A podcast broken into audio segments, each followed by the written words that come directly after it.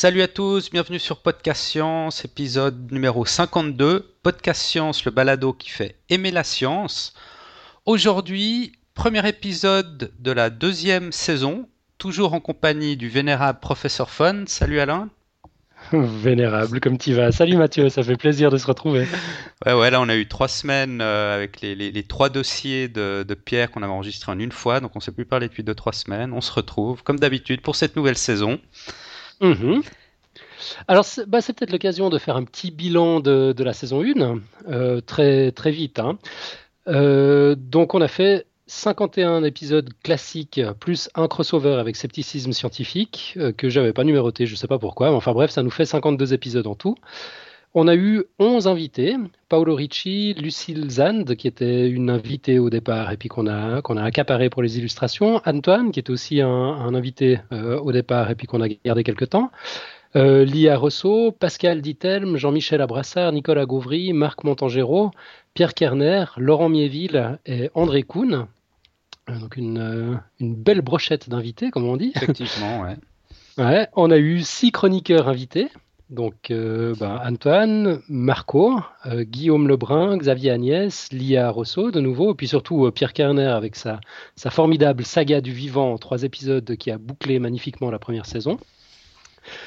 Et puis, bah, peut-être quelques petites euh, stats sur les chiffres, comme ça, ça a bien progressé depuis la dernière fois qu'on en a parlé. Je sais plus d'ailleurs quand c'est qu'on avait, parlé des chiffres, c'était pour le dixième ou le vingtième épisode. Bon temps, ouais, ça fait un bon bout de il y a longtemps. Donc, euh, l'épisode le plus populaire d'entre tous jusqu'ici, c'est le 18e épisode.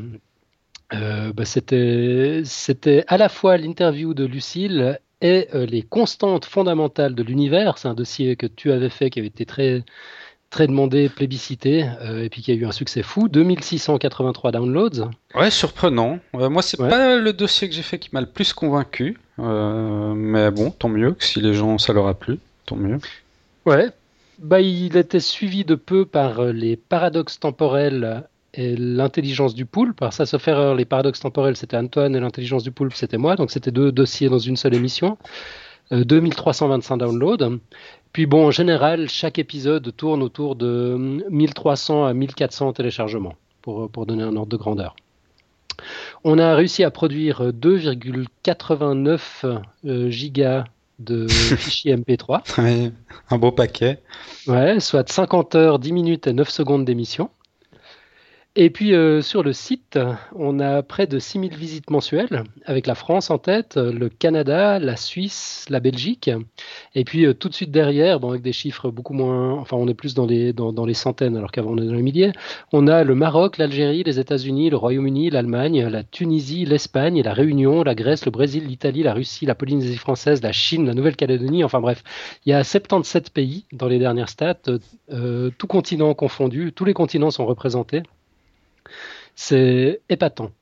ouais, effectivement. Je suis en train de voir Chine, étonnant. Russie, ouais.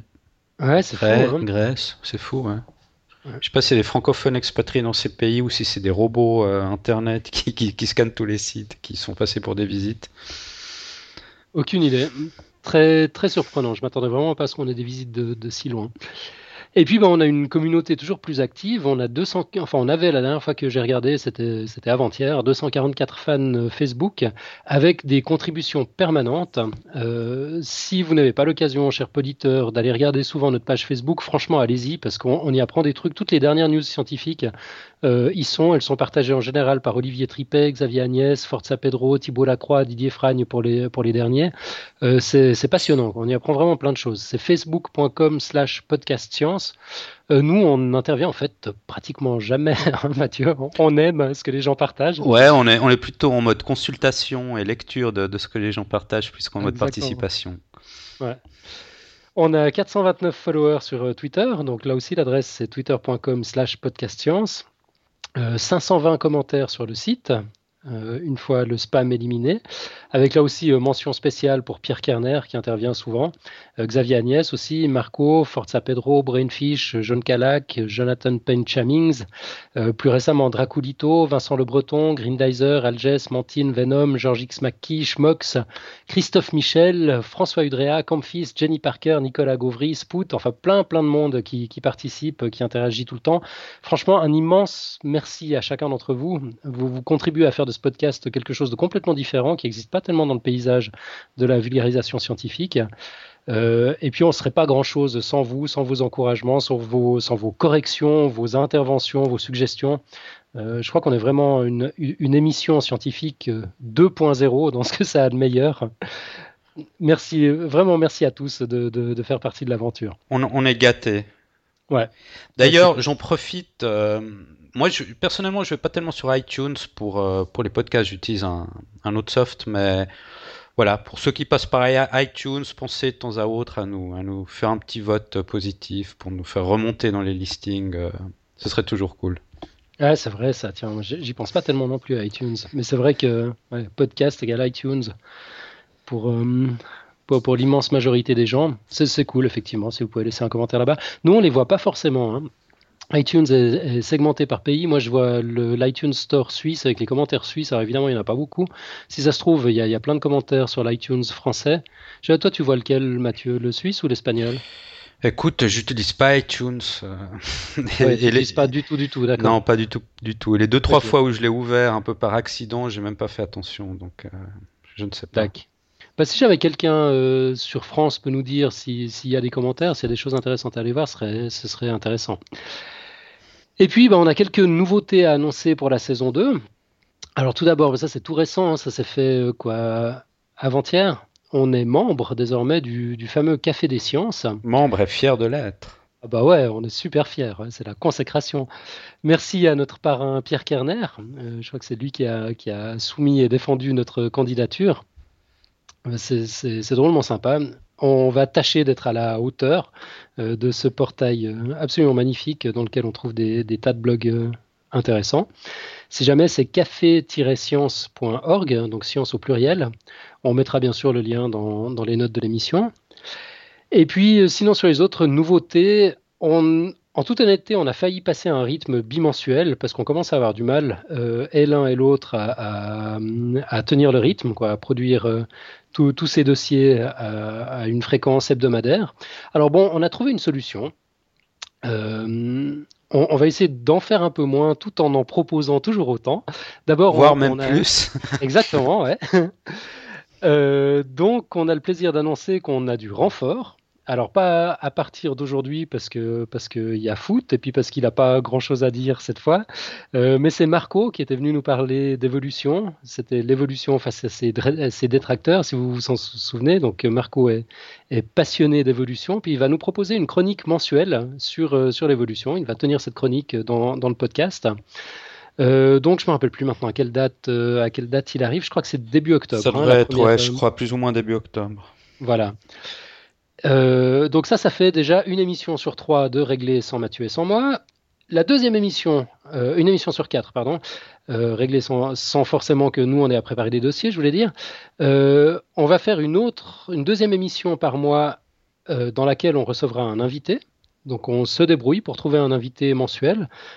c'est pas mal de préparation, les, les, interviews, mais c'est quand même moins que, que la préparation des dossiers. Euh, donc voilà, bah, la semaine prochaine, d'ailleurs, on aura déjà un invité. Mhm.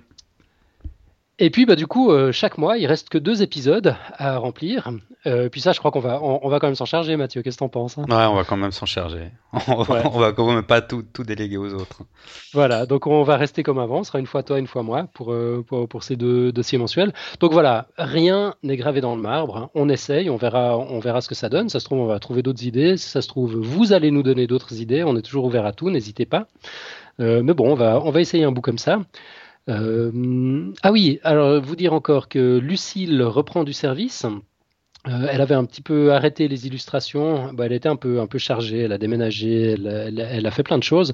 Euh, là, elle a nouveau un petit peu de temps à nous consacrer. Donc, elle reprend du service. Elle va proposer en gros une illustration toutes les trois semaines pour, le, pour le blog, mais qui sera pas forcément en rapport avec, euh, avec un des dossiers du podcast. Ça pourrait aussi être en rapport avec, euh, avec d'autres thèmes qui l'inspirent. Ce sera toujours en rapport avec, avec la science, bien sûr, mais ce sera peut-être de l'actualité. Enfin, on verra quoi. Une fois sur trois, grosso modo. Et puis d'ailleurs, en parlant de Lucille, euh, allez voir sur le site, on a refait notre page de présentation. Donc c'est podcastscience.fm slash about, si je ne me trompe pas. C'est ça. Hein euh, donc Lucille nous a fait des avatars. Alors c'est cool. Si vous voulez vous faire une idée de la tête qu'on a, on, est plus beau sur les avatars que dans la réalité. bon, voilà, comme ça, on va faire planer la magie. Mais elle a bien réussi ses caricatures. Hein. C'est chouette, hein ouais, très bien réussi. Bon, Marco, Marco, je l'ai jamais vu parce qu'il a, il a aussi, il a aussi son avatar. Je l'ai jamais vu, donc euh, je peux pas juger sur la fidélité de, du croquis, mais en tout cas pour toi et pour moi, euh, je crois que c'est assez réussi. Hein. Ouais, et puis, bah, il y a l'avatar de Lucille aussi, si vous voulez vous faire une idée euh, de, de, sa tête. Alors, Lucille, on, ne l'a jamais rencontrée dans la vraie vie non plus. Euh, bah, il faudra, il faudra qu'on qu'on pallie euh, ce, ce, problème une fois qu'on se rencontre pour de vrai. Bon, elle est en Italie, Lucille, hein, ça, ça aide pas. Toi, tu es en Espagne, Lucille en Italie, Marco en France et moi en Suisse. ouais, ça fait une jolie brochette. Hein. On est un podcast de plus en plus international. Euh, sinon, dans les projets bon, qu'on a évoqués, encore sans rien concrétiser, on s'était dit que ça pourrait être sympa de faire des lives pour les interviews, histoire que les, auditeurs puissent poser des questions en direct euh, à, nos, à, nos invités.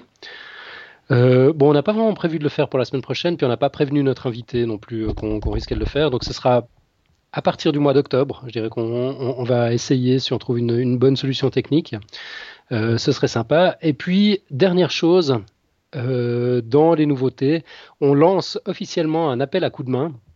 Si vous avez du temps à disposition, si vous avez envie de donner un, coup de main pour le podcast, que ce soit pour des, retranscriptions d'interviews, que ce soit pour, améliorer le site web, ce serait sympa de refaire une, une qui mette un peu en valeur les, dossiers. Euh, on, saurait le faire, mais on n'y arrive pas. Vraiment, on n'a a, juste pas le temps pas dans les priorités. Donc si quelqu'un parmi vous a envie de donner un coup de main puis a ces compétences-là, bah on est, on est plus couvert. Euh, ce, serait, ce serait génial, quoi. Ce, serait, ce serait vraiment excellent. Ben, à propos d'appel à, participation, j'en profite euh, car Didier Frein nous a, nous a proposé de, de créer une liste des livres euh, qu'on a lus, qui nous ont plu, dont on a parlé. Et bon, on s'est dit que c'était une bonne idée. Euh, le problème, c'est que voilà, on ne sait pas tellement comment s'y prendre non plus pour, euh, pour lister tous nos livres et tout ça. Euh, lui, Didier Frein, nous, a déjà nous a déjà proposé quelques livres. Alors, je, vais mhm. les citer comme ça en vitesse. le Doigt de Galilée, 10 grandes idées pour comprendre la science, de P. Atkins. Je sais pas si tu le connais, ce livre Non. Non? Non, non, non, je connais pas. Et un autre livre qui nous recommande, c'est indispensable physique et mathématiques pour tous. Alors voilà, euh, il nous a proposé quelques livres, il propose qu'on complète tout ça, c'est vraiment une bonne idée. Euh, toi, tu as une idée comment, comment on pourrait s'y prendre, professeur Fon euh, écoute, moi j'ai exploré un petit peu. je me disais qu'un wiki, ça pourrait être, ça pourrait être sympa, histoire que chacun puisse contribuer directement. mais j'ai essayé de trouver des extensions wiki pour, pour le site. Il n'y a rien, rien de terrible. Euh, donc non, je sais pas. Il y a, peut-être des services en ligne sur lesquels on pourrait partager nos bouquins. ça, ça vaudrait la peine de creuser un peu. Ou autrement, euh, si quelqu'un veut bien collecter euh, l'information, la recueillir, moi je partage volontiers tous mes livres. Ils se trouvent d'ailleurs sur un site qui s'appelle, je sais plus comment, goodreads.com. on peut les exporter facilement, donc ça c'est pas tellement un souci. Par contre, le souci, bah, c'est de les mettre sur le site, de, mettre une jolie mise en page, etc. Euh, donc voilà, c'est soit un appel à un webmaster qui se charge de ça, ou un appel à quelqu'un qui connaît une solution en ligne pour le faire, euh, le faire facilement. Euh, j'ai pas d'autre idée à ce stade, mais je suis sûr que c'est une très bonne idée que de, que de, partager nos livres. On va continuer à y réfléchir et, voilà. Si ça vous intéresse de participer un peu plus euh, avec nous, ben vous êtes les bienvenus. On s'organisera pour voir comment on peut, on peut faire tout ça. Yep. Et puis en parlant de participation de la part des auditeurs, euh, juste dire un immense merci, un immense merci pardon, à Draculito euh, qui a retranscrit euh, l'interview d'André Kuhn. Ça représente 11 pages dans Word, pour vous donner une idée, c'est un boulot monstrueux. il a dû faire quelques, quelques reformulations en plus, parce qu'il ouais, y, a, y, a des choses qui passent à l'oral, qui passent pas à l'écrit. Si on veut que ce soit agréable à lire, il y, y, a un minimum d'adaptation à faire. Euh, bah, c'est vraiment cool. On n'aurait jamais eu le temps de, de, faire ça nous-mêmes.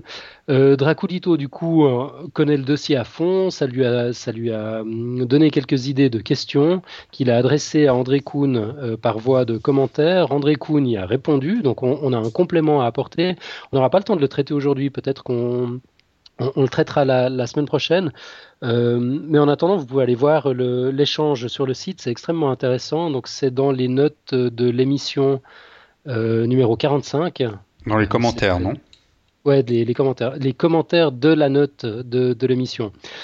Euh, qu'on trouve cet échange avec André Kuhn. Et puis évidemment, vous trouvez la retranscription en ligne. elle, est, elle, est, dans les derniers, les derniers billets du podcast.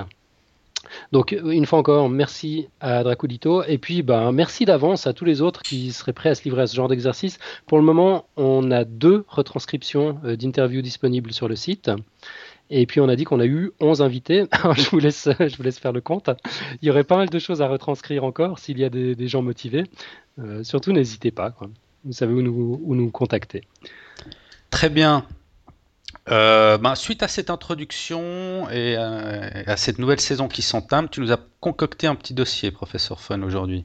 Ouais, alors petit, je sais pas, ça devait être un petit dossier. Euh, l'idée, c'était de faire un, sujet qui sorte un petit peu de, la biologie et de l'évolution, parce qu'on a eu pas mal de sujets. Pas mal, de, podcasts, pas mal d'émissions ces derniers temps sur ce type de sujet. Et puis toi, tu vas bientôt nous faire un, un dossier sur, sur les langues dans une l'évolution des langues dans une perspective euh, un peu évolutive d'après ce que, ce que j'ai compris. Bon, sous différentes perspectives. Le langage chez l'humain, il y aura différentes perspectives. Mais ça va être un gros dossier. Ouais. Donc là, ben, on s'est dit que j'allais faire un, petit truc complètement différent. Euh, il s'agit de parler des graisses alimentaires. Euh, ça devait être un petit truc, mais finalement, le sujet est tellement vaste que c'est quand même un, un assez que Tu t'es emballé, non? Je me suis un petit peu emballé, ouais. Bon, je suis content. Hein. Il y a, des choses que je, que je ne comprenais pas avant. Je, ne sais pas, toi, euh, quand on parle des différents types de graisses alimentaires. Ouais, ouais, non, moi, je mélange tout. Je mélange tout. Ouais, c'est ça. Ben, moi, c'est la même chose. Je me rappelle juste que les oméga 3, c'est bien, que les graisses animales, c'est mal, euh, que les graisses végétales hydrogénées, les acides gras trans, c'est pas terrible non plus. Mais entre les polysaturés, polyinsaturés, poly je ne sais quoi. Ouais, exactement. Ouais. Euh, saturé, monoinsaturé, polyinsaturé, t'as le bon, le mauvais, cholestérol. Euh, moi, j'étais juste complètement paumé. Ouais. Euh, voilà. Bah, ça va mieux depuis ma petite investigation. Et puis, bah, je me réjouis de partager mes, découvertes avec, avec toi et avec nos, nos auditeurs. Alors pour commencer, je vais parler un petit peu de l'importance des graisses pour le métabolisme. Enfin, même avant de parler de métabolisme, on peut, pas, on peut carrément parler du vivant. On l'a vu avec Pierre Kerner lorsqu'il évoquait euh, l'origine de la vie, il y a un mois, dans le premier volet de son, dossier sur l'arbre du vivant. La soupe primordiale était bourrée de lipides et euh, on en retrouve aujourd'hui, jusque, enfin depuis toujours, euh, jusqu'à aujourd'hui, dans les membranes des cellules de tous les êtres vivants. En résumé, pas de gras, pas de vie. C'est aussi simple que ça. Et dans les organismes complexes, nous autres, par exemple, bah, les graisses assurent diverses fonctions. Une fonction de stockage d'énergie, donc les, triglycérides ou tricylglycérols euh, sont stockés dans les tissus adipeux. C'est une des formes de stockage d'énergie chez les, animaux. On verra un petit peu plus loin dans le dossier, dans le détail, ce que c'est que ces fameux triglycérides. Euh, on sait que les adipocytes ou les cellules grasses sont spécialisées dans la synthèse et la dégradation en permanence de ces triglycérides et qu'elles sont contrôlées par l'activation hormonale d'une enzyme nommée lipase, avec un lien dans le dossier sur un petit article pour en savoir un petit peu plus sur toutes ces choses-là. Euh, on sait que l'oxydation complète d'acides gras fournit une énergie extraordinaire de l'ordre de 9 kcal par gramme, à comparer aux 4 kilocalories seulement fournies par la dégradation des hydrates de carbone, c'est-à-dire des sucres et des protéines. Euh, donc bon, ça c'est pour les fonctions qu'on connaît tous, qui nous vaut euh, des bourrelets et autres poignées disgracieuses qui font la fortune des, cliniques de chirurgie esthétique. Euh, mais les, graisses assurent d'autres fonctions essentielles dans l'organisme. Il y a une fonction de signalisation, par exemple. Donc le, le gras, c'est pas juste des tissus mous qui traînent par là, qui servent de, qui servent de réserve. Les, recherches de ces dernières années ont mis le doigt sur ce qu'on appelle les signaux lipidiques. C'est un élément essentiel des signaux cellulaires. Donc c'est par ces, messagers que les cellules communiquent entre elles. On, ne va pas dans, le détail ici. C'est un peu un rôle similaire à celui des protéines? Euh, oui, enfin, faut attention avec les comparaisons. Mais effectivement, ce n'est pas le rôle passif qu'on imaginait jusqu'à jusqu'à maintenant. Ce n'est pas un tas, de, un tas de graisse qui est posé là en attendant de servir à quelque chose. Il y a effectivement des fonctions actives mhm. euh, dans, les, dans, les cellules grasses. Puis il y a, il y a d'autres fonctions, on n'y pense pas forcément dans ces termes, mais les vitamines vitamines A, D, E et K ont également besoin de graisse pour être métabolisées. D'ailleurs, ces vitamines elles-mêmes sont des lipides.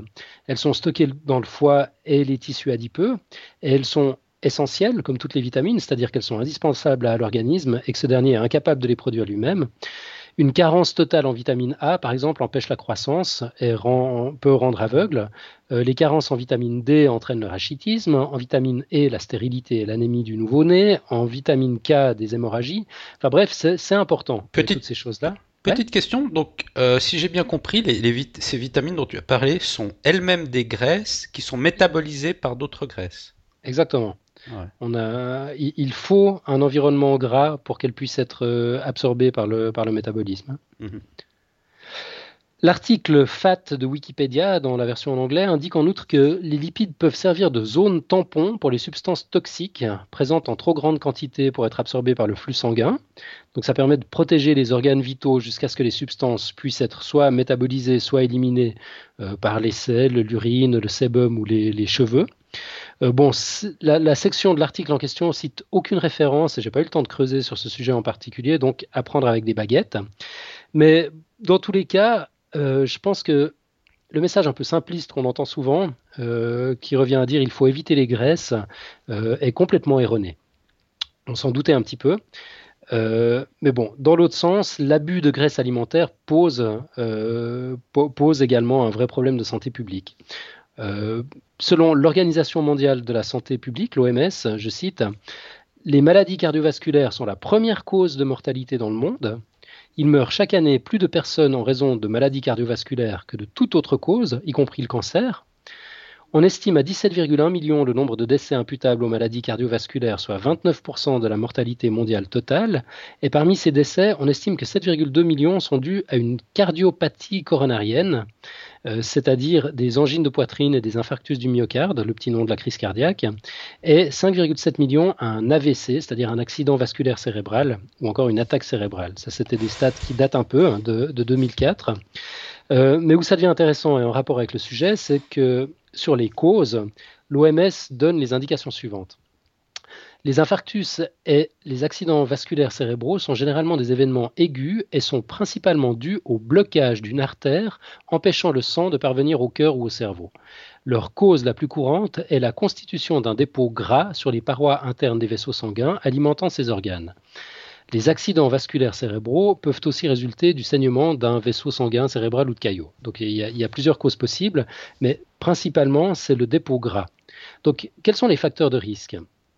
Les principaux facteurs de risque des cardiopathies et des AVC sont une mauvaise alimentation, un manque d'activité physique et le tabagisme mauvaise alimentation en tête. Hein. Euh, ces facteurs de risque dits comportementaux sont responsables d'environ 80% des maladies coronariennes et cérébrovasculaires. Et les effets d'une mauvaise alimentation ou de l'inactivité physique peuvent se manifester par de l'hypertension, une élévation du taux de glucose ou du taux de lipides, un excès de poids ou une obésité, ces effets étant appelés facteurs de risque intermédiaires. Bon. Euh, le problème ne va pas en s'améliorant. Euh, L'OMS est ah, excuse-nous, excuse-moi, j'ai eu une petite coupure là. D'accord. Quand tu recommençais à nous expliquer que l'OMS allait nous dire quelque chose que je n'ai pas entendu. D'accord, donc l'OMS estimait en 2005 que 65,7% de la population des États-Unis était en surpoids donc 65,7%, c'est quand même deux tiers de la population, et 30,6% carrément obèse. Alors obèse, dans ce contexte, au sens de l'OMS, ça ne veut pas juste dire gros. Hein. Depuis 1997-97, pour l'OMS, c'est une maladie. Obésité signifie accumulation anormale ou excessive de graisse corporelle qui peut nuire à la santé. Donc voilà, je prends un petit peu des raccourcis. Euh, toutes les maladies cardiovasculaires, bien sûr, ne sont pas dues à l'obésité, loin s'en faut.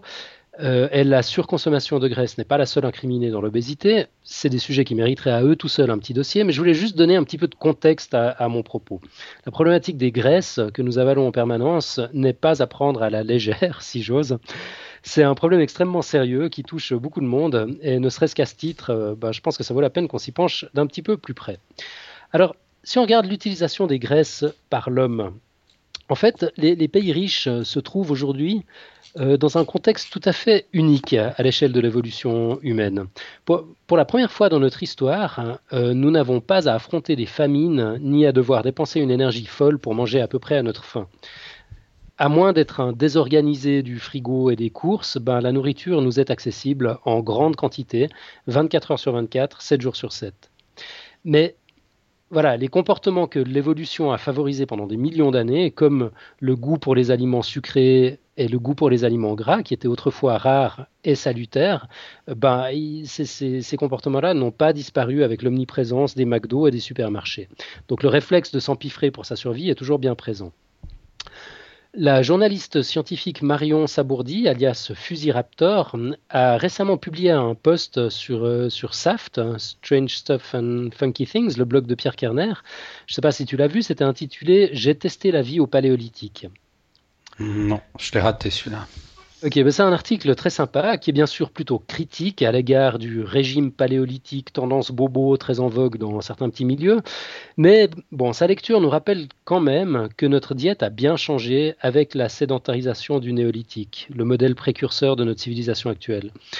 Cro-Magnon et Cro-Magnonnette se nourrissaient de fruits, de graines, de racines, de noix, du poisson qu'ils pêchaient, de la viande par définition plutôt maigre, du gibier qu'ils chassaient eux-mêmes. Pour les hydrates de carbone, bah, il n'y avait pas de sucre raffiné à l'époque, il n'y avait même pas de, céréales dans, leur diète. On se contentait euh, du fructose que contiennent les fruits euh, et de temps en temps, si on avait de la chance hein, et si on prenait le risque de se faire piquer, bah, on pouvait s'offrir une petite lèche de miel. Et bah, évidemment, idem pour les matières grasses. Hein. Il n'y avait pas de beurre, d'huile d'arachide, de saindoux pour faire revenir les médaillons poêlés. On se contentait des apports gras, du poisson, des graines et des noix. Et pour ce qu'on sait de nos amis du Paléolithique, contrairement à de nombreuses idées reçues, euh, ils étaient grands, ils n'avaient pas de caries. On ne sait pas s'ils se brossaient les dents, mais ils n'avaient pas de caries. Euh, ils vivaient plutôt vieux, euh, quand évidemment ils n'étaient pas freinés dans leur projet de retraite par quelques tigres à dents de sabre de, passage. Il y a toutes sortes de liens dans le dossier pour, pour, pour, aller plus loin si, si la diète paléolithique. mais bon, voilà. Au néolithique, en revanche, donc il y a, environ 10 euh, 000 ans, dès qu'on a commencé à élever du bétail et presser des olives, ben, tout a changé. On pourrait presque dire que la voie de l'avènement du Big Mac était, était toute tracée à ce moment-là. Là aussi, plein d'articles intéressants dans le dossier si ça vous intéresse d'aller plus loin. Euh, mais on va, on va revenir à nos moutons. Je me suis demandé, qu'est-ce que la graisse euh, alors si on s'intéresse deux minutes aux graisses à proprement parler, si on en croit notre bon ami Wiki, bah, la graisse c'est un corps gras se présentant à l'état solide à température ordinaire.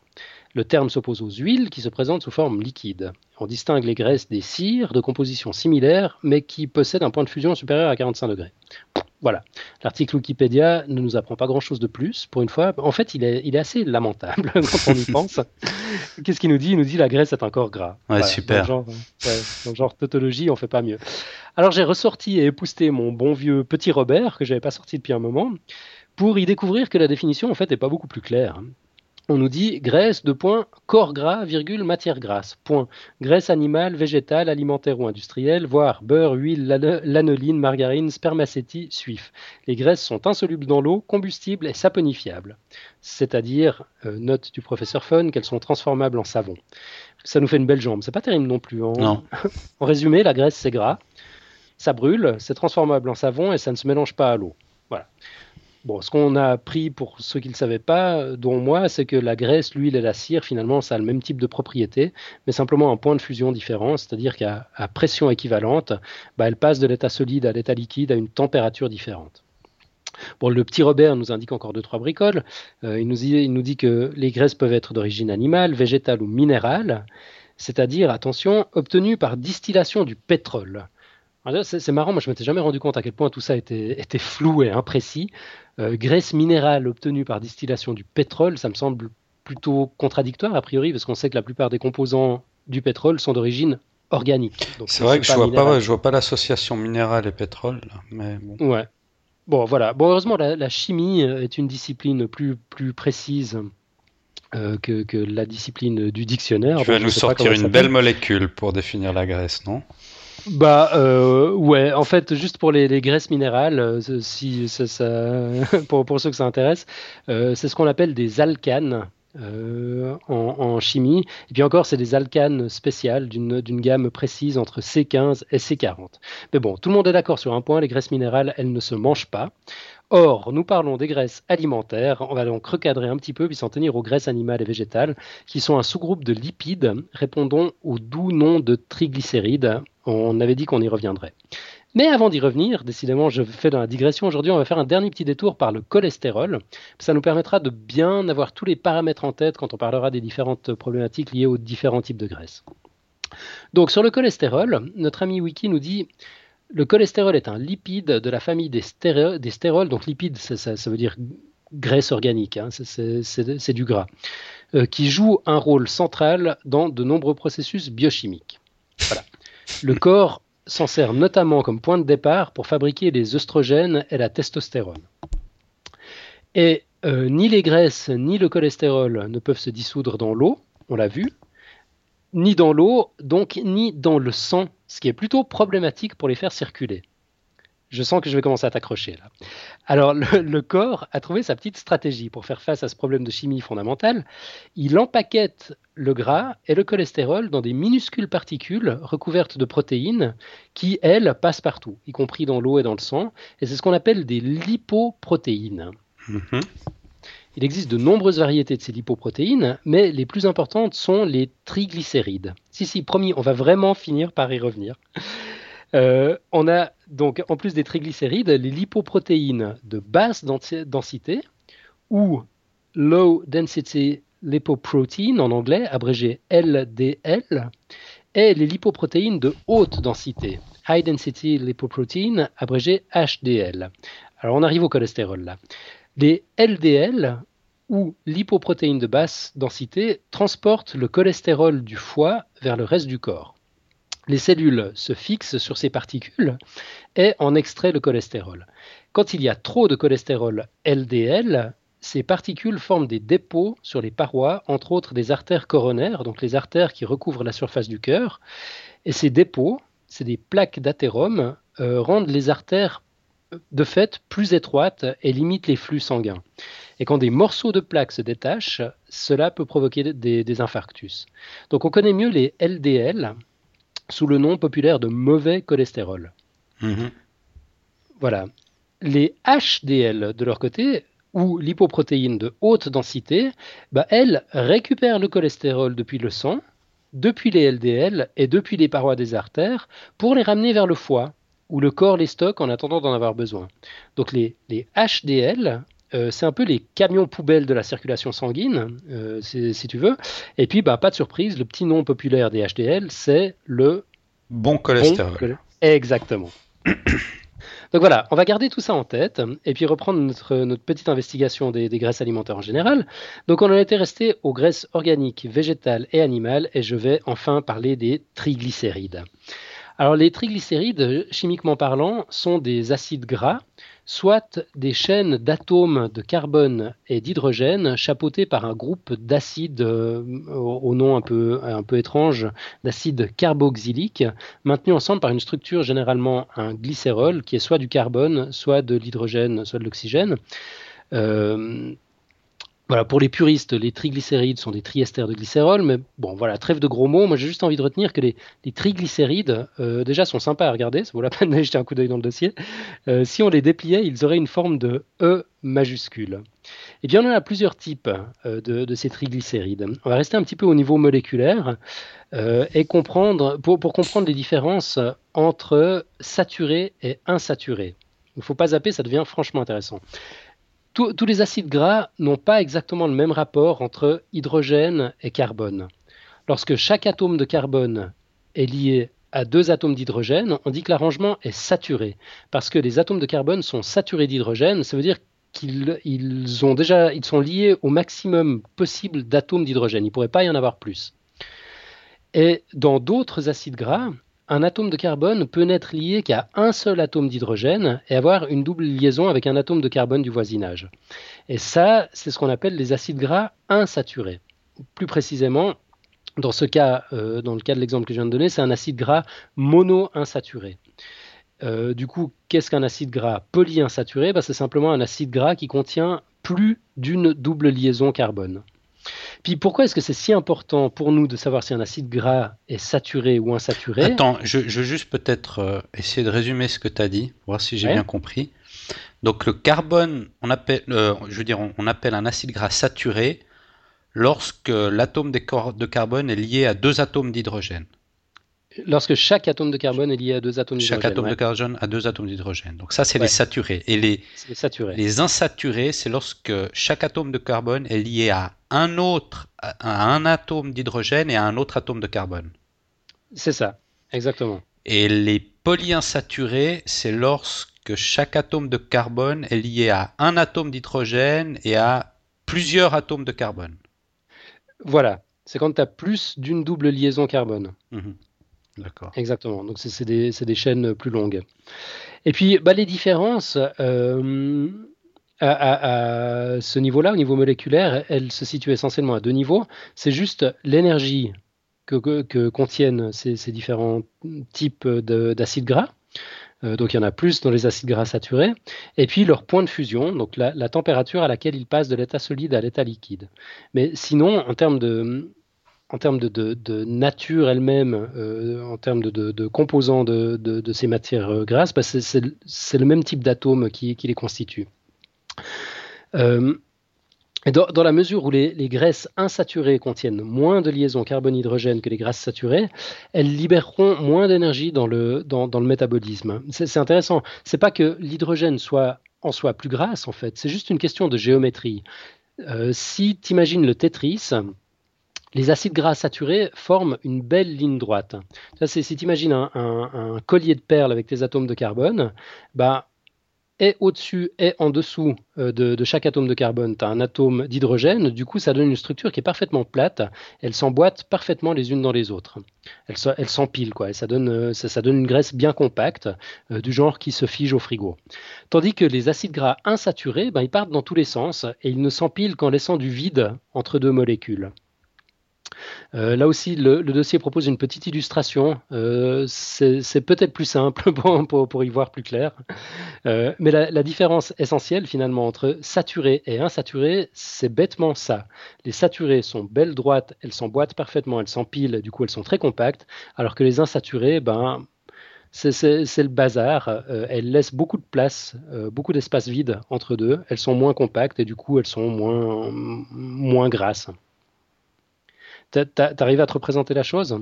J'essaye, c'est pas facile. Je crois qu'il faudra que j'aille faire un petit tour sur le dossier. Mais plus ou moins, oui.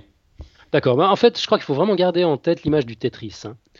Euh, tu sais, dans le Tetris, de temps en temps, tu as une belle ligne droite qui, peut, qui peut s'emboîter avec une autre ligne droite. Bah, ça, c'est les, acides gras saturés. Puis quand tu as une forme qui, part dans tous les sens, qui ne s'emboîte pas avec les autres, mhm. c'est un acide gras insaturé. C'est vraiment aussi simple que ça. Voilà. Ensuite, on a les acides gras trans. Je ne sais pas si tu en as entendu parler. Ouais, qu'est-ce que c'est ça?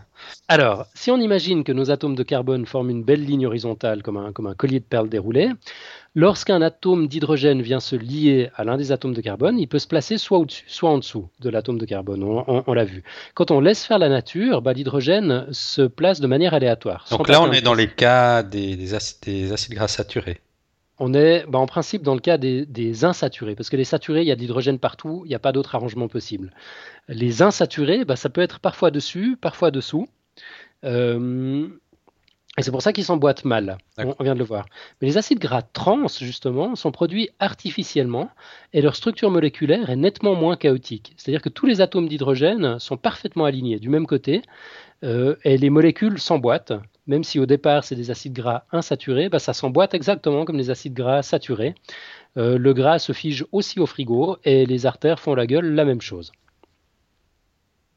Intéressant, hein? Mm-hmm. J'essaie de rebobiner ce que tu as dit. Donc finalement, les acides gras trans, c'est des graisses végétales, en principe insaturées au, départ, mais comme on les a, elles ont subi un traitement artificiel euh, d'hydrogénisation. Euh, se sont saturées.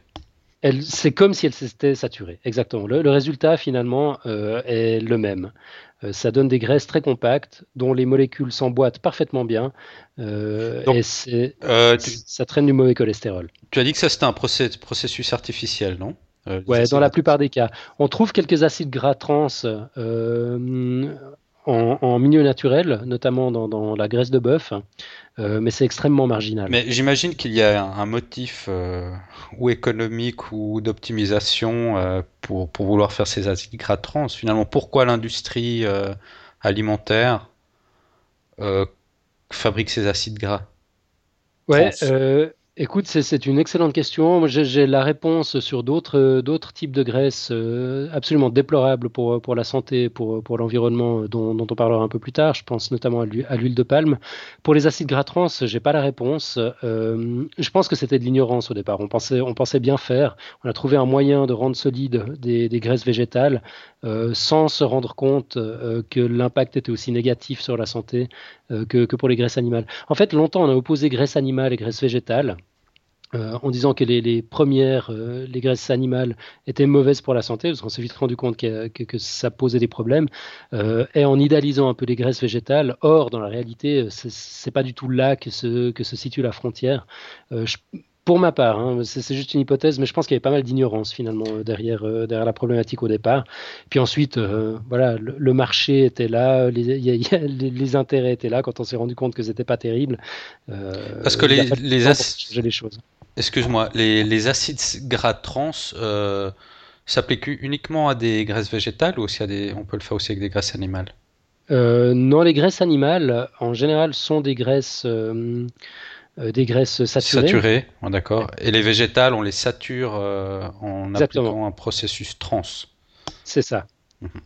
D'accord. Alors, je ne suis pas allé regarder. Je, sais que les législations sont en train de changer en Europe. Euh, pour limiter la présence d'acides gras trans dans, dans, les produits alimentaires. Euh, c'est même souvent interdit suivant où. Je me suis inspiré de pas mal de, de, documents américains pour construire ce, ce dossier. Euh, Là-bas, c'est très différent en fait. Aux, États-Unis, euh, les acides gras trans viennent juste d'entrer dans, dans l'étiquetage. Euh, donc on sait maintenant sur les produits euh, préemballés s'il y a des acides gras trans ou pas, mais c'est tout. Euh, il n'y a, pas de, législation encore pour en, pour en limiter les, les, quantités. Mhm. voilà, ça, ça, viendra, j'imagine. En Europe, il y a eu beaucoup de changements sous l'impact, enfin sous, sous la, c'est pardon, le Danemark qui a, servi de, locomotive. puis ensuite, il y a eu pas mal d'initiatives privées. Je sais qu'en Suisse, c'est la Migros qui a suivi avant même qu'il y, ait des législations en limitant à 2% euh, la, quantité d'acides gras trans présente dans les graisses euh, des aliments. Euh, des aliments préemballés. on, commence à se rendre compte de l'importance en termes de santé publique de, ces acides gras trans. Je, ne suis même pas sûr qu'on en trouve encore sous forme de margarine en Europe. Mais enfin, ce serait à vérifier. Ah, parce que la margarine, euh, sous sa couverture d'être plus saine que la graisse, en fait, était remplie d'acides gras trans, c'est ça? Certaines margarines, ouais. ouais. ouais. On vendait ça comme, comme plus sain que le beurre, finalement. Exactement, et puis euh, c'est malheureusement pas aussi simple que ça. Mhm. Alors, il y, y, a de très bonnes, euh, de très bonnes margarines, des margarines bourrées d'oméga 3 qui ne contiennent pas d'acides gras trans. Celles-là, on peut y aller les yeux, les yeux fermés, mais ça je pense que ça vaut la peine quand même de bien vérifier l'étiquette avant, avant d'acheter. Ok. Voilà, donc, euh, bon, l'effet de ces différents types d'acides gras sur, euh, sur la santé, c'est ce qu'on va voir maintenant. En, en, fait, entre saturé, trans et insaturé, il n'y a, y a, pas, a pas photo. Quoi. Les, conséquences sont très différentes. On va examiner d'abord les graisses saturées. Donc, notre corps sait les fabriquer. Hein. Le gras qu'on accumule par nous-mêmes, c'est justement euh, des, des, graisses saturées. On, on n'a pas besoin d'en manger.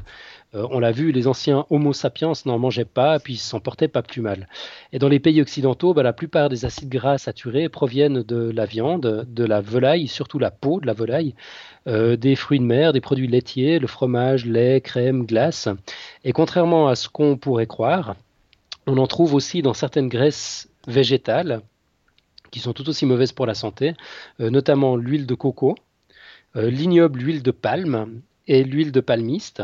toutes ces graisses et huiles ont en commun d'élever le taux de LDL, donc de mauvais cholestérol, et puis il vaut mieux les éviter à chaque fois qu'on en a la possibilité. Euh, Mathieu, ferme les oreilles. J'ouvre une minuscule parenthèse euh, sur l'huile de palme. C'est la, minute militante du, professeur Fon, qui n'engage que moi. Euh, juste pour dire que l'huile de palme, on n'en parle pas beaucoup, mais c'est l'huile végétale la plus consommée sur la planète. 25% du marché, même si on ne la trouve pas en supermarché. Elle est massivement utilisée dans les produits industriels, dans la restauration, partout. Elle est indiquée comme huile végétale sur les emballages.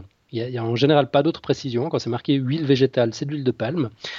Euh, simplement parce que c'est autorisé d'indiquer ça sur les, emballages. Et parce que les huiles végétales, euh, on l'a dit, il y a un gros préjugé, elles ont encore bonne presse. Et pourtant, franchement, autant manger du saindoux à la petite cuillère, c'est pas pire pour les artères. Euh, mais c'est pas tout. L'utilisation massive d'huile de palme par les industriels est à l'origine d'un désastre écologique sans précédent.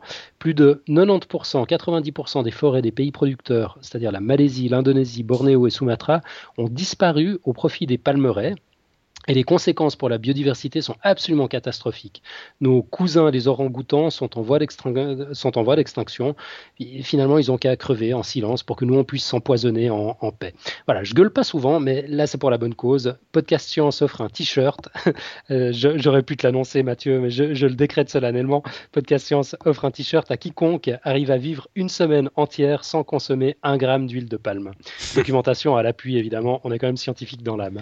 D'ailleurs, ça me rappelle rappelle une fameuse polémique, polémique qu'il y a eu autour des Kit Kat, je crois, il y a quelques mois. Où... Ouais, c'était où? Il y, a, même un moment, c'était il, y a deux ans maintenant. Il y a deux ans, ouais. ouais. Euh, qui, C'était Greenpeace qui s'est servi des réseaux sociaux pour dénoncer l'utilisation de, de l'huile de palme dans, dans les produits euh, euh, de Nestlé, enfin dans l'industrie en général, mais c'est vrai qu'ils ont, ils ont choisi de se défouler sur, sur KitKat et c'est tombé sur, sur Nestlé. Euh, bon, c'est une campagne qui, qui a fait un peu changer les choses. La plupart des industriels se sont engagés à de, de l'huile de palme un peu plus respectueuse de l'environnement, mais tout ça c'est des projets, ça n'a encore pas vu le jour. Je crois qu'on parle de 2017 ou 2018, le temps qu'ils changent, euh, qu'ils changent les, les, méthodes de production. Euh, en attendant, le, le désastre euh, continue. continue. Ouais.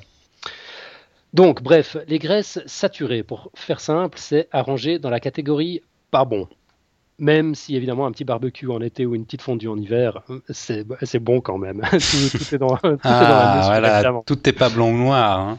Bah ouais, non, mais tout, est dans, tout est dans la mesure, clairement, c'est une question de quantité. Ensuite, les acides gras trans. Alors, si on dit que les, graisses saturées sont à classer dans la catégorie pas bon, bah, les acides gras trans, ils sont carrément arrangés dans la catégorie très mauvais, pour ne pas dire toxique. En fait, euh, les, les, graisses euh, trans sont pires d'augmenter le taux de LDL, donc de mauvais cholestérol, et de diminuer le taux de HDL, donc de bon, cholestérol. Pour chaque 2% de calories euh, absorbées quotidiennement issues des graisses trans, soit une portion de frites moyenne du McDo, le risque de problèmes cardiovasculaires augmente de 23%. Et selon une étude américaine euh, de 2006, pour laquelle vous trouvez le lien dans, dans le dossier, en version payante ou en version gratuite sur un site chinois, c'est la même étude, mais voilà, euh, éliminer les graisses trans du régime des États-Unis préviendrait d'un coup entre 6 et 19% des infarctus et morts associés, soit plus de 200 000 cas en moins chaque année. Mais j'ai pas compris. Tu as dit que euh, tu as donné des pourcentages là que tu peux les répéter? Ouais. Pour chaque 2% de calories absorbées quotidiennement issues de graisses trans, le risque de problèmes cardiovasculaires augmente de 23%. Euh, mais, ça, ça veut dire. Moi, je comprends pas ce que ça veut dire, ça. Bah, ça veut dire que c'est pas, c'est, pas, le, risque n'est pas directement proportionnel à la, quantité euh, de graisse trans que, tu manges. Euh, il suffit d'en manger un peu pour, euh, pour voir immédiatement un risque euh, de, problèmes cardiovasculaires euh, augmenter dans les proportions folles. Quoi. Augmentation de, de 23% pour 2% seulement de calories absorbées. Voilà. C'est des chiffres que j'ai trouvés euh, dans, dans, un article bah, que je, citerai à la fin du dossier, qui est, qui est, extrêmement intéressant, qui évidemment pointe sur de nombreux articles scientifiques que j'ai pas tous lus pour, euh, pour, constituer ce dossier. C'est vrai que c'est un peu, un peu surprenant comme, comme affirmation. Euh, je, vais peut-être creuser. Je, vais faire mes devoirs pour, pour la prochaine fois, pour pouvoir l'étayer un peu mieux. voilà. Ensuite, donc, acide gras saturés, pas bon. Acides gras trans, poison. Alors, quid des acides gras insaturés?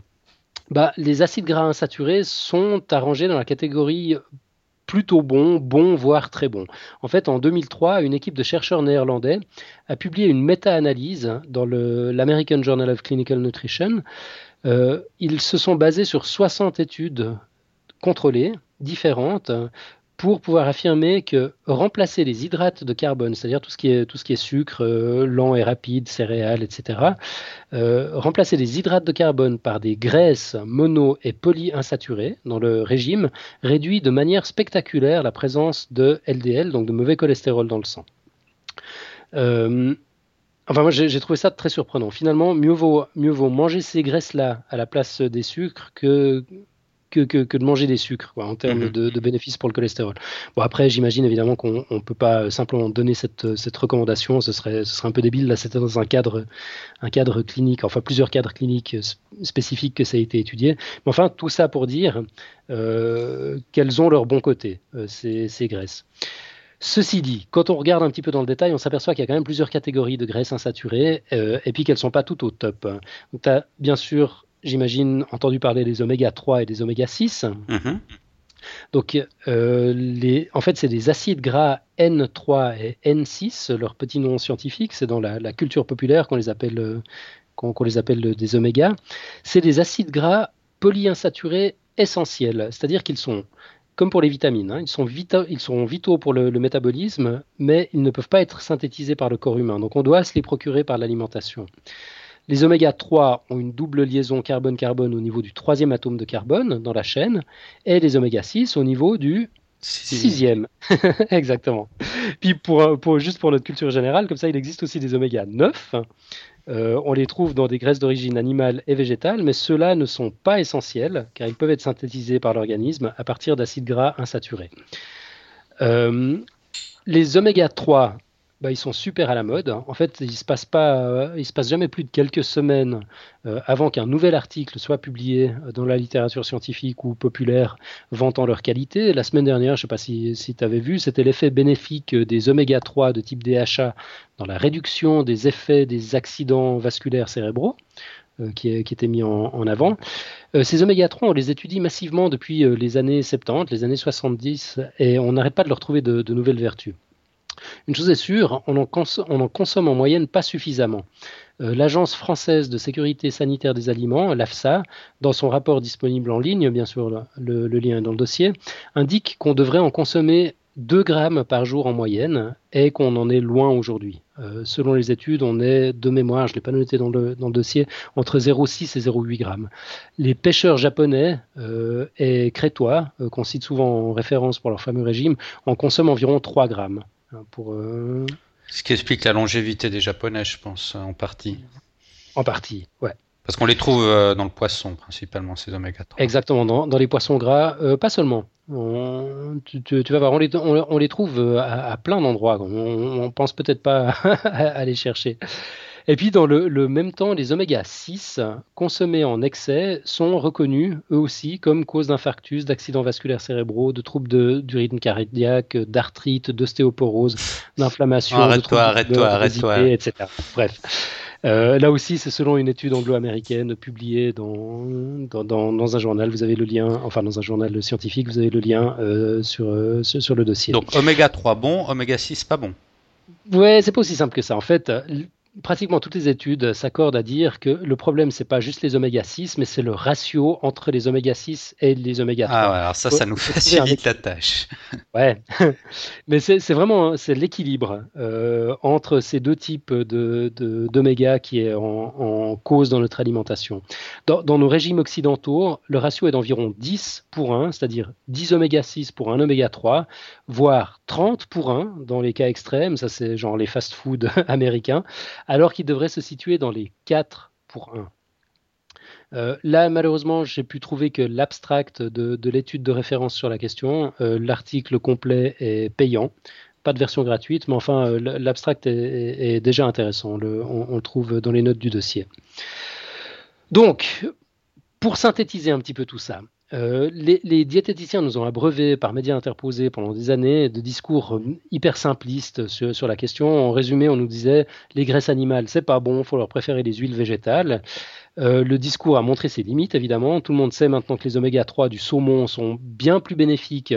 Euh, et presque tout le monde sait que les margarines hydrogénées bourrées d'acide gras trans et l'huile de palme sont extrêmement néfastes pour la santé. Euh, bon, pour ma part, je pense que la base animale versus végétale est, pas un si mauvais point de départ que ça, mais qu'il faut bien tenir compte des exceptions. Donc, en résumé, les graisses saturées, elles sont mauvaises pour la santé car elles augmentent le taux de mauvais cholestérol. C'est essentiellement les graisses animales, donc c'est ce qu'on va trouver dans le gras de canard, la peau de poulet, le sein doux, la graisse de rognon, les viandes grasses. Euh, donc tout ça, on retrouve euh, évidemment dans, les saucisses, enfin tous ces trucs euh, industriels préparés. On les trouve aussi dans la graisse de coco, dans l'huile de palme et de palmiste. Je ne vais pas revenir sur la question. Après, il faut nuancer. Le lait, par exemple, c'est une graisse, une graisse d'origine animale. Euh, une enquête de l'émission euh, suisse de, défense des consommateurs, euh, à bon entendeur, révélait l'année dernière que le lait bio, par exemple, contient deux fois plus d'oméga 3 que le lait ordinaire de supermarché. Simplement parce que les vaches broutent, entre autres, du lin, et pas juste du trèfle ou le foin qui, est, plus rentable. Idem pour les œufs. Euh, la composition de leur graisse va dépendre de la qualité du grain qu'on aura donné à, manger à Dame Poule. c'est assez évident quand on, y pense. Euh, mais voilà, on n'y pense peut-être pas toujours. Euh, les graisses trans qu'on trouve de moins en moins en Europe, parce que les réglementations deviennent plus sérieuses, sont à bannir à chaque fois qu'on le peut. Euh, on, les trouve notamment dans les, margarines hydrogénées qui sont utilisées dans, les préparations. Euh, tu sais, ces, croissants euh, préemballés. Industriels, ouais. Exactement. J'ai entendu dire que ça, c'était terriblement mauvais. C'est affreux, ouais. Alors, tous ces trucs qui tiennent très longtemps sans réfrigération, voilà, ça, doit mettre la puce à l'oreille. Mieux vaut regarder s'il n'y a pas des, acides gras trans à, à l'intérieur ou de l'huile de palme. Et puis, les graisses insaturées sont globalement meilleures pour la santé. Donc, les mono-insaturés, on les trouve en quantité variable dans l'huile de colza, dans l'huile d'arachide, dans l'huile d'olive, dans les avocats, dans les amandes, dans les noisettes, les noix de pécan, euh, dans les graines comme des graines de courge ou les graines de sésame, par exemple. Tout ça, c'est globalement, globalement bon. Euh, les graisses polyinsaturées, on les trouve en quantité élevée dans le tournesol, dans le maïs, le soja, les graines de lin, les noix, les poissons gras. Euh, alors attention, ce n'est pas toujours euh, des, oméga 3, donc parmi les polyinsaturés, les meilleurs de toutes à privilégier à chaque fois qu'on en a l'occasion, c'est ce qu'on trouve dans les poissons gras, donc le saumon, surtout le saumon sauvage, le flétan, le hareng, le maquereau, les anchois, les sardines. C'est l'huile de chanvre aussi, euh, ce que j'ignorais totalement. Je ne savais même pas qu'il existait de l'huile de chanvre. Je ne sais pas où on la trouve d'ailleurs, mais moi j'imagine qu'il doit y avoir des, boutiques spécialisées.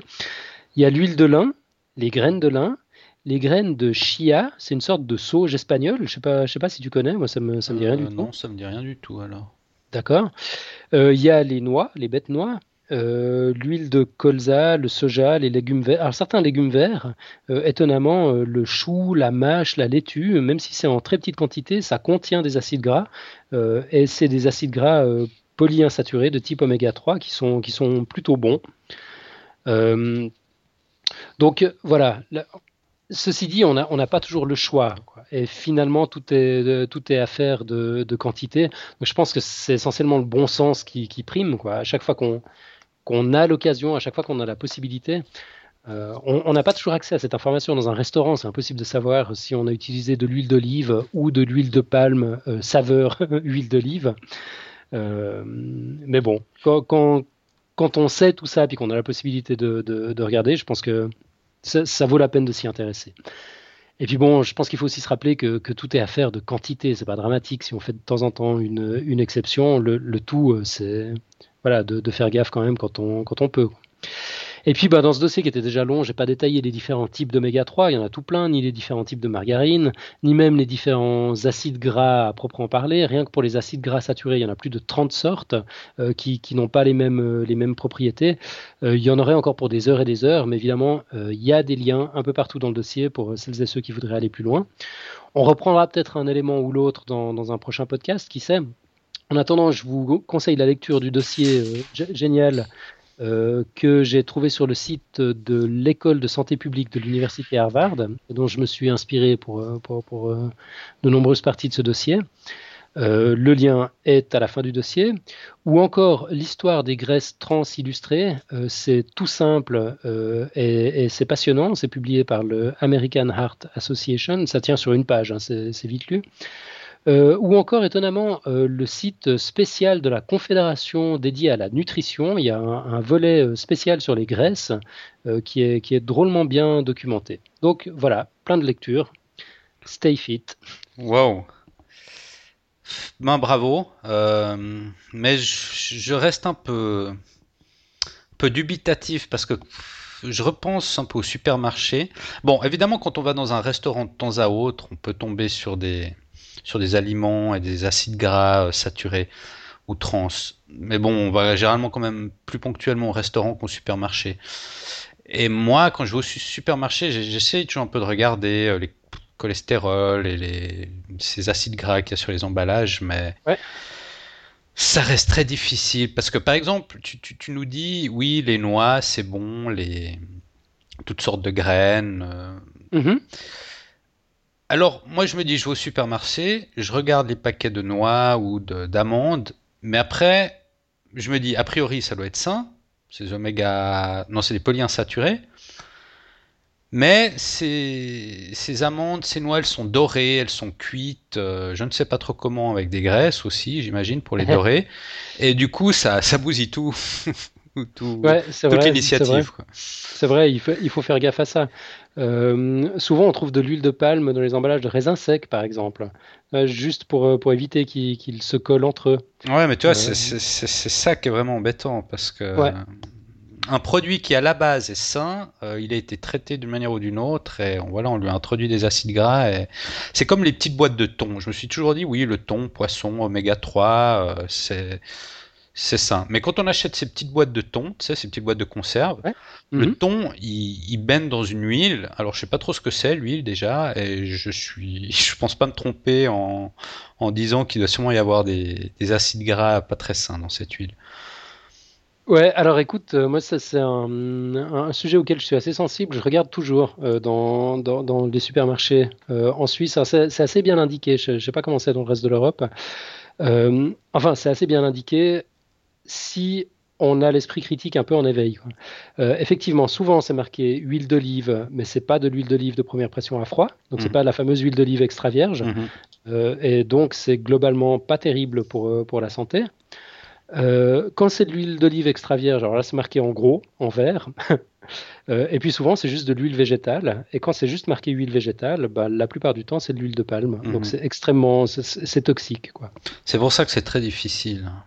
Ouais, c'est vraiment difficile. quoi. L'étiquetage est, est, pas clair. Bon, une fois, une fois qu'on le sait, une fois que tu sais que huile végétale sur les emballages, ça veut dire huile de palme, et que tu sais que l'huile de palme c'est mauvais, je te jure que tu vois, la, tu vois le monde autrement. Oui, mais ici en Espagne, il y a des petites boîtes de thon, c'est mis huile d'olive. Alors tu dis thon, huile d'olive, ok, c'est du tout bon. Mais tu viens de me dire que si c'est pas de l'huile d'olive de bonne qualité, ben voilà. Si c'est pas de l'huile d'olive extra vierge, extra vierge, c'est pas terrible. Donc et puis là, tu peux regarder sur les.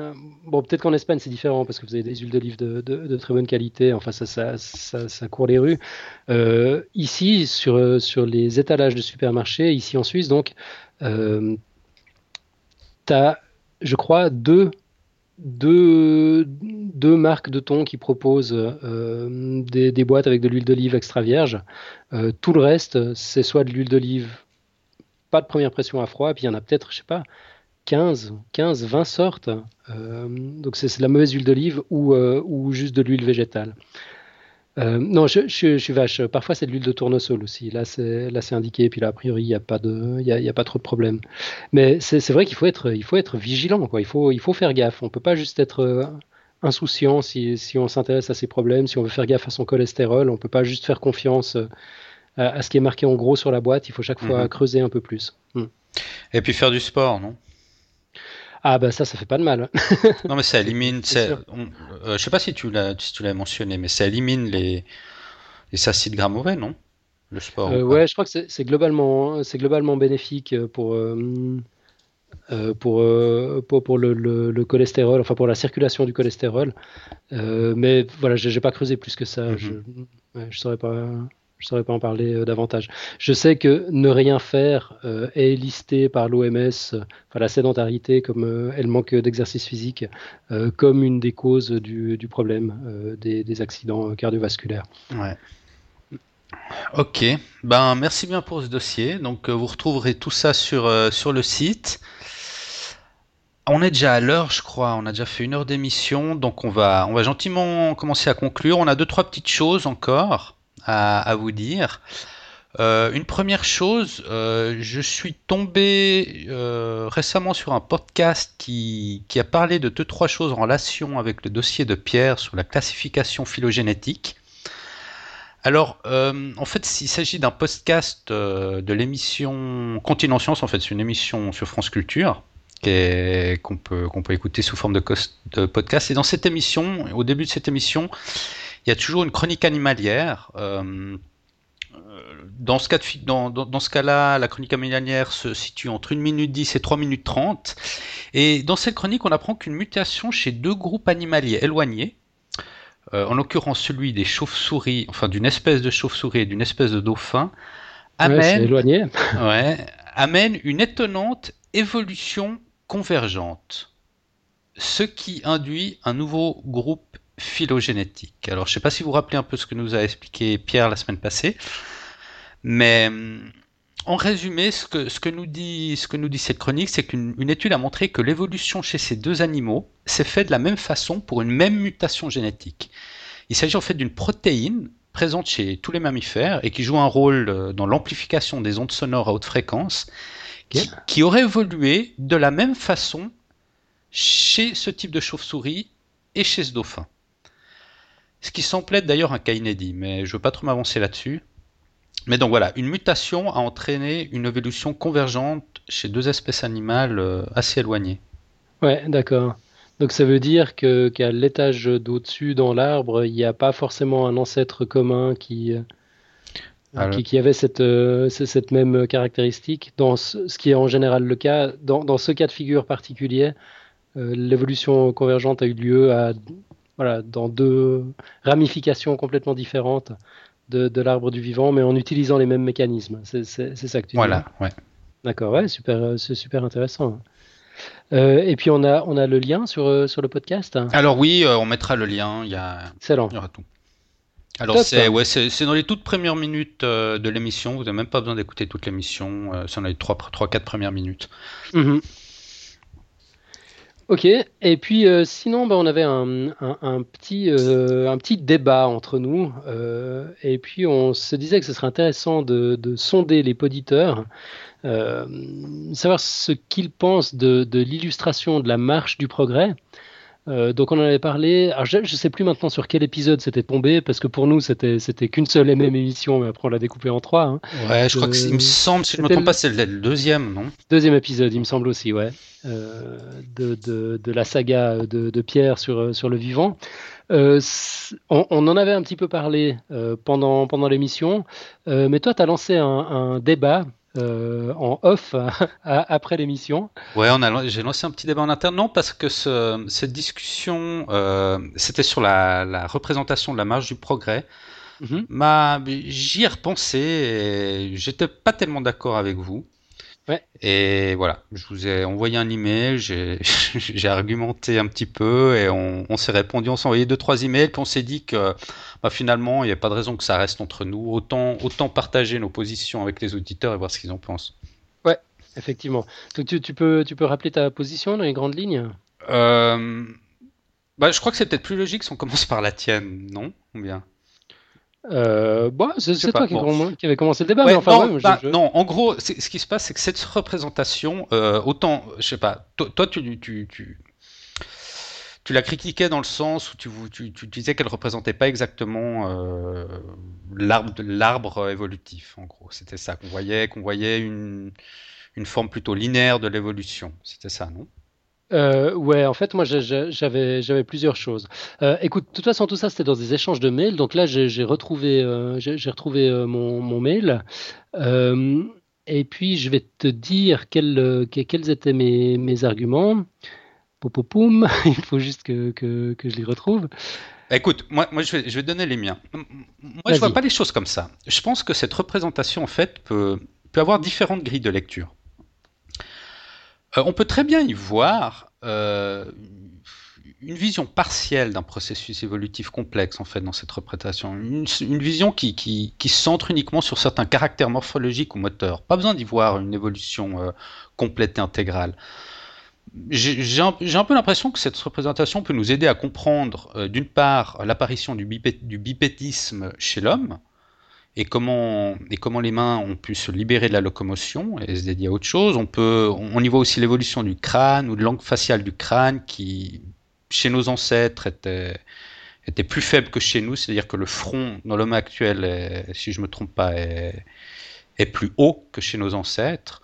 Bon, on, voit l'apparition du menton, disparition des poils, on, voit toutes ces choses-là, et, je pense que cette, représentation, montre finalement euh, voilà, certains caractères évolutifs, sans pour autant avoir la prétention de, représenter l'intégralité de la théorie de l'évolution. Et, voilà, je pense que ça fait aussi partie un peu de la vulgarisation scientifique, euh, qui doit aussi simplifier des contextes, quitte à proposer des interprétations un peu plus partiel ou simplifié d'une réalité. C'est un peu comme si on reprochait à un résumé d'un ouvrage d'avoir le défaut euh, d'omettre certains éléments constitutifs de l'ouvrage. Hmm. Ouais. Oui, pardon, t'avais pas fini? Euh, Non, continue. Ouais, j'ai peut-être encore une ou deux choses à dire, mais vas-y. D'accord, mais comme ça, du coup, il y aura, il y aura débat. Parce qu'évidemment, tu, tu, dis tout ça, euh, moi, ça, ça me, je, me remémore euh, instantanément euh, ma, position sur la question. J'ai même plus besoin de, chercher dans le, mail. Euh, le problème pour moi, c'est que c'est devenu, l'icône de l'évolution. C'est-à-dire qu'on ne se dit pas, OK, c'est une version simplifiée, c'est une, forme de représentation. On se dit, c'est l'évolution, c'est comme ça. Et puis, cette représentation conduit parfois à une représentation, à une compréhension erronée de, l'évolution. Et moi, ce que je te disais dans mon mail, c'est qu'il m'est parfois entendu il m'arrivait d'entendre des choses comme est-ce qu'on peut m'expliquer comment le premier homme s'est mis à parler si ses parents étaient des singes qui faisaient ouga ouga tu vois ou encore pourquoi est-ce que certaines personnes ont cessé euh, d'évoluer? Euh, et tout ça c'est des choses qui émanent pourtant de gens euh, intelligents et, éduqués mais qui à cause de cette représentation n'ont pas compris les principes même de, de, l'évolution. Est-ce que tu es sûr que c'est à cause de cette représentation? Euh, non, je suis pas sûr, mais je, je, je ça, pense je pense que c'est quand même ton interprétation d'y voir, euh, voilà, d'y voir ce biais en fait. Alors écoute, c'est euh, peut-être, c'est possible. Moi, moi j'ai effectivement, c'est une, une, incompréhension de de l'évolution en tant que principe euh, que je constate comme ça dans le, dans, le grand public et dont je pense qu'elle est imputable à cette représentation. Maintenant, c'est effectivement mon, mon, opinion, c'est tout. Peut-être que c'est imputable à toutes sortes d'autres choses. Mais je pense que cette représentation aide pas. Et l'autre chose qui me, qui me gêne avec, c'est euh, qu'on a l'impression d'y voir une, une, finalité, une espèce de, de logique. Comme déjà le fait que Homo sapiens soit le dernier maillon de la chaîne dans cette représentation, euh, ça, ça, en fait comme, comme un but, comme une finalité, comme, un, comme le dessin d'un long processus. Et je préfère évidemment mille fois les versions détournées de cette image qui finissent avec un, un geek au, au, dos complètement voûté ou un, paysan à Penzellois ou un, un, obèse, un robot, voire un, troll. Non seulement c'est plus marrant, mais ça laisse supposer que tout ça n'est pas fini, euh, que l'évolution continue. Euh, et que qu'il y aura peut-être, si, si on n'a pas si on n'a pas provoqué notre propre extinction d'ici là, il y aura très certainement autre chose après après Homo sapiens, qui n'est pas qui n'est pas la perfection en soi, qui n'est pas forcément le, le, sommet de la création. Oui, mais c'est ça où je suis pas tellement d'accord avec toi non plus, parce que toi tu vois un anthropocentrisme dans, cette représentation. Mais moi, j'y vois plutôt, euh, enfin, tu vois un anthropocentrisme euh, évolutif, une sorte de finalité. Moi, j'y vois plutôt un anthropocentrisme didactique ou pédagogique, parce que évidemment, si tu fais un schéma évolutif pour représenter l'évolution du lombric, ça va n'intéresser strictement personne. Euh, pour que ça intéresse les gens, il faut intégrer l'homme là au milieu. Donc, euh, c'est aussi un peu une approche pédagogique de mettre l'homme. C'est pas forcément y voir une finalité euh, que l'homme est, le bout de la chaîne et tout ça. C'est simplement une approche pédagogique. moi, je le vois plutôt comme ça, en fait. Ouais, effectivement, bah, c'est là-dessus que je, t'ai entendu quand même. Euh, et c'est vrai que je, me suis partiellement rallié à ton, à, ton point de vue. Euh, enfin, même si je continue d'avoir un problème hein, avec, euh, avec cette image. Et même si, comme le disait Pierre, je me rappelle plus maintenant si c'était dans l'échange de mails ou si c'était si c'était à l'antenne dans, dans l'émission, il y a d'autres représentations qui sont qui sont beaucoup plus adéquates. Euh, typiquement les représentations les représentations dans lesquelles on voit différentes branches euh, évolutives qui ont, qui ont suivi à un moment donné. Typiquement dans cette représentation là, on ne sait pas où mettre le chimpanzé. Oui, mais moi, par exemple, moi, j'y vois pas une représentation évolutive comme vous, c'est ça. Moi, moi, je vois une autre lecture. Je vois plutôt une représentation paléoanthropologique, c'est-à-dire euh, voilà une sorte de, représentation qui s'intéresse à, certains caractères très précis de, l'évolution de l'homme, comme j'ai dit, des, caractères moteurs ou, morphologiques. J'y vois pas forcément une interprétation euh, évolutive au sens large que vous lui donnez. Ouais, ouais, bah c'est effectivement à, euh, cet argument que, j'ai été sensible, et c'est là que, je me suis calmé. En fait, j'ai reformulé ta position en, disant, si j'ai bien compris, ce que tu dis, c'est calmez-vous les gars, cette image, c'est qu'une vision d'artiste. Euh, c'est pas parce que certains l'interprètent n'importe comment qu'il faut, qu'il faut la condamner. Il n'y avait pas de mauvaises intentions, il n'y avait que des intentions pédagogiques finalement derrière cette, cette représentation. C'est un peu violent de, s'acharner dessus de cette manière-là. En gros, un petit peu, ouais. ça que tu dis. Ouais. Et puis là, évidemment, euh, en, voyant la chose comme ça, je suis obligé de, je, suis obligé d'y réfléchir un peu, puis, et puis d'y souscrire. Quoi. Euh, c'est la question du, du détournement des œuvres d'art, euh, volontaires ou pas, mais dont, on fait des symboles. Euh, est-ce qu'une fois qu'une œuvre d'art est devenue le symbole de quelque chose, est-ce qu'il faut la, condamner pour autant tu vois? Euh, J'ai pas pu m'empêcher de, rapprocher ça de, je sais pas, du symbole religieux, par exemple, qui existe depuis le, néolithique, qui représente l'éternité euh, chez les bouddhistes, euh, qui est a priori euh, pas, pas bien méchant, enfin même si certains, certains athées militants ne, ne, ne, pas, ne pensent pas de la même manière. Cette image donc qui a, qui a, qui a l'air de rien, ce symbole d'éternité qui est tout gentil, s'appelle la swastika. Euh, c'est ce qu'ont utilisé les, nazis pour en faire euh, leur symbole. On, la connaît mieux sous le nom de, croix gammée. Alors, voilà, ça, existe depuis 10 000 ans, c'est innocent, ça a, été, ça a été récupéré par une bande de fous euh, il, y a, 60 ans. Est-ce qu'il faut la condamner ou pas? Ça fait partie de notre patrimoine culturel depuis 10 000 ans. En même temps, on ne peut pas faire comme si c'était rien passé pendant la Deuxième Guerre mondiale ça fait partie du, patrimoine culturel aussi. Enfin, ça, c'est l'exemple extrême, je trouve, euh, d'une image qui a été détournée, puis après, on sait plus très bien, on, sait plus très bien quoi en faire. Mais il y, a des images beaucoup plus subtiles. Je sais pas, je pense à, la musique. Euh, Beethoven, euh, Richard Strauss, euh, et, d'autres ont été utilisés à, des fins idéologiques, à des fins militaires, alors que les compositeurs eux-mêmes euh, étaient même pas au courant euh, de l'existence de, ces courants qui arriveraient des, centaines d'années plus tard. Et la musique reste belle, quoi. Alors qu'est-ce qu'il faut faire? Est-ce qu'il faut ne voir que le symbole qui a été récupéré, ou est-ce qu'il faut respecter l'œuvre d'art au, départ? Je trouve que c'est une question extrêmement difficile à trancher. Et puis à, cette lumière-là, effectivement, je, je, peux juste plus condamner cette image de la marche du progrès, euh, qui à mon avis représente mal l'évolution, assez biais, etc., mais qui finalement n'était qu'une qu'une représentation d'artiste à visée pédagogique. Euh, et puis qui est, qui est, plutôt qui est plutôt sympa. Je sais si elle a eu un mhm. succès pareil, c'est parce qu'elle est extrêmement charismatique aussi cette, cette image. Parce que qu'elle soit incomplète, si, si on regarde la théorie de l'évolution, ça c'est sûr, mais c'est pas le seul cas de figure. On peut retrouver une explication incomplète parce que en y repensant un peu, je me suis dit il y, a un exemple probant de simplification qui peut sembler abusif, mais qui ne choque personne finalement, c'est l'enseignement de la, loi de gravitation décrite par Newton à l'école. Mhm. On sait maintenant depuis près d'un siècle, euh, depuis la théorie de la relativité générale d'Einstein, que la force de gravitation ne se décrit pas comme l'avait proposé Newton.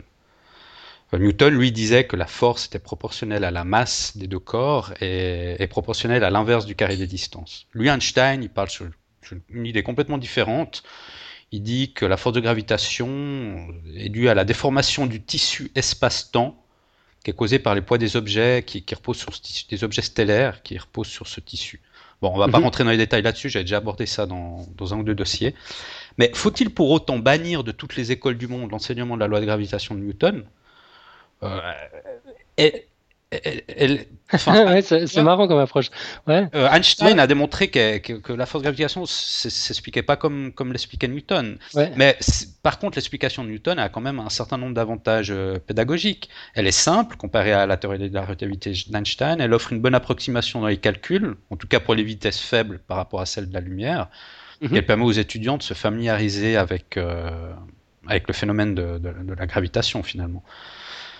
Ouais, et puis bon, il faut dire aussi qu'elle qu'elle marche dans un environnement, euh, dans, dans l'environnement expérimental des, des, cours de physique, ça marche. Oui, ça marche. C'est une bonne, bonne approximation. Mais, enfin, même excellente approximation. Mais l'explication sous-jacente n'est pas celle qu'a donnée Newton. C'est vrai. N'est pas celle qu'a donnée euh, Einstein. Euh, non, que la, non, ce que je veux dire, c'est que l'explication qu'on nous donne à l'école, euh, qui est celle de Newton, en fait, c'est pas la bonne. Mhm. Donc, euh, voilà, là, un modèle, un, modèle simplifié. C'est un modèle simplifié, mais qui, qui, n'est pas tout juste non plus, mais qui, qui peut avoir un, atout pédagogique quand même. Mhm.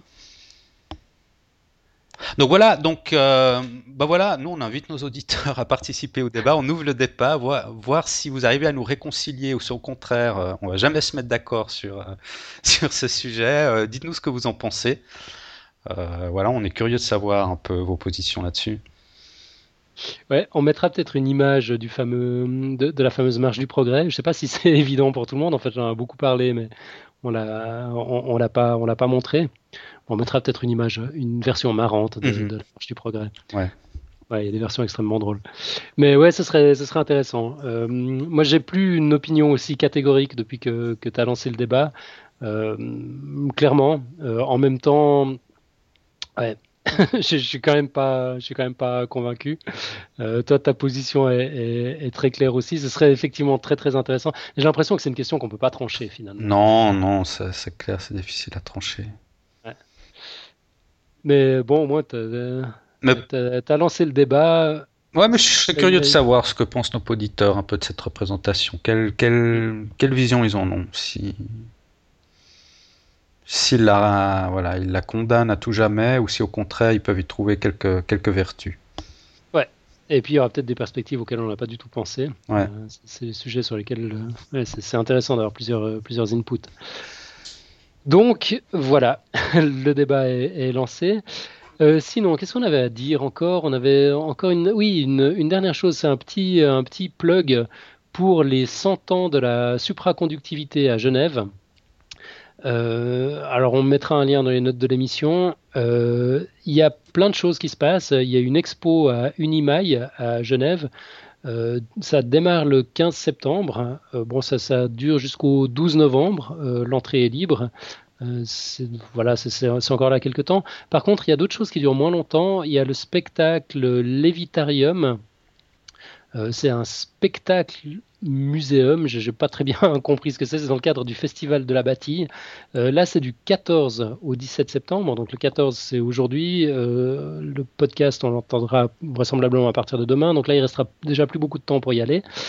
Euh, il y a une journée tout public qui est prévue avec des expériences. Je ne sais pas s'il y a de la lévitation, mais enfin, voilà, quand on parle de, supraconductivité. Hein, la lévitation magnétique apparaît rapidement. Ouais, c'est, et puis c'est vite euh, spectaculaire. Il y mhm. aura des mini-conférences, enfin plein de choses. Le samedi 17 septembre de 14h à 19h à Unimail, toujours à, à Genève. Et puis une conférence de Koichi Kitazawa, président de l'Agence japonaise des sciences et technologies, le mardi 20 septembre à 18h30 à l'Uni Dufour. C'est toujours à Genève. Euh, moi, j'ai pas particulièrement inscrit euh, de date dans mon agenda, mais si jamais quelqu'un dans la région, quelqu'un du podcast a envie d'y aller, je suis totalement partant pour, euh, pour faire une virée. L'expo à Unimail, je, je, travaille juste à côté, je, vais quand même aller jeter un coup d'œil. je, vous raconterai avant le 12 novembre aussi, si ça vaut la peine ou pas. Ok. Voilà, voilà. Et puis, bah, je crois qu'on a, on a dit tout ce qu'on voulait dire. Je ne me rappelle plus maintenant si on a dit que pour André Kuhn, on reviendrait dessus, on la lirait à la, la, semaine prochaine Oui, euh, hein d'accord. J'ai une petite coupure là, mais c'est pas grave. Oui, donc euh, la réponse d'André Kuhn euh, aux questions très intéressantes de Draculito. Draculito ou Draculita, je me rappelle plus maintenant. Draculito. Draculito. ouais, on reviendra dessus la semaine prochaine. Ouais. Ok, donc tout est, tout est sur le site déjà, mais on, va vous en faire une version audio.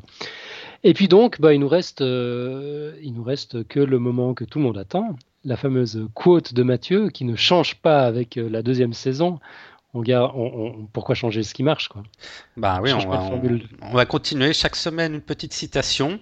Mhm. Alors celle d'aujourd'hui, elle est de Robert Sapolsky, un biologiste. Sapolsky. Alors je me suis, c'est marrant, je me suis posé la question, puis j'ai vu que son nom de famille terminait comme SKY, donc je me suis dit, est-ce qu'on prononce ah, I comme Sky. Je me suis dit, comme Sky, le ciel, donc euh, ça doit se prononcer comme ça. Mais non, ben voilà. Euh, donc Robert Sapolsky, euh, donc un, tu t'en as déjà entendu parler, toi, en fait? Ouais, ouais, j'ai lu un ou deux de ses bouquins, et puis il y a des conférences TED, je, je crois qu'on trouve en ligne. Je, sais pas si tu as vu sa tête. Oui, j'ai vu sur Wikipédia un barbu. Ouais, ouais. Alors moi, je, je l'avais, je l'avais entendu dans des livres audio. Je trouvais le type absolument, absolument incroyable. Euh, puis je suis allé voir sa tête et puis effectivement, il a un peu une tête de, de, de Cro-Magnon, quoi, avec sa longue barbe et ses longs cheveux. Il y a, un décalage total entre l'image qu'on s'en fait sans, sans l'avoir vu. Euh, ouais, donc il est, il est biologiste et professeur en neurologie à l'université de Stanford, rien que ça. Mhm. Alors, il nous dit en anglais, prends note si t'arrives. C'est pas très long, mais alors, ouais, j'ai un crayon, allons-y. Frequently, the way to understand a complicated system is to understand its component parts. But that's probably not the case for the most interesting complicated systems, like us. D'accord, alors inutile de dire que j'ai pas eu le temps de tout noter, alors on va essayer, on va essayer de mémoire. Donc il dit en général, pour comprendre un système compliqué, il faut comprendre les parties qui le constituent, euh, mais ce n'est certainement pas vrai pour des systèmes complexes comme nous. Ouais, pour les, systèmes les plus, les plus complexes comme nous, comme, euh, comme l'être humain. Ouais, Ouais, effectivement. C'est pas parce que tu comprends comment fonctionne chacun des organes que tu vas comprendre comment fonctionne un être humain. Ouais, parce que là, là, on rentre vraiment dans des systèmes très complexes. tout est lié. Euh. Et c'est vrai que moi, moi, c'est ça qui m'a, ça m'a un peu interpellé parce que bon, en tant qu'ingénieur, je travaille dans l'informatique. C'est une approche très habituelle en informatique de quand on a un, problème, un, programme à, à développer voilà, on, le divise en petites parties euh, simplifiées, puis après on, emboîte tout ensemble.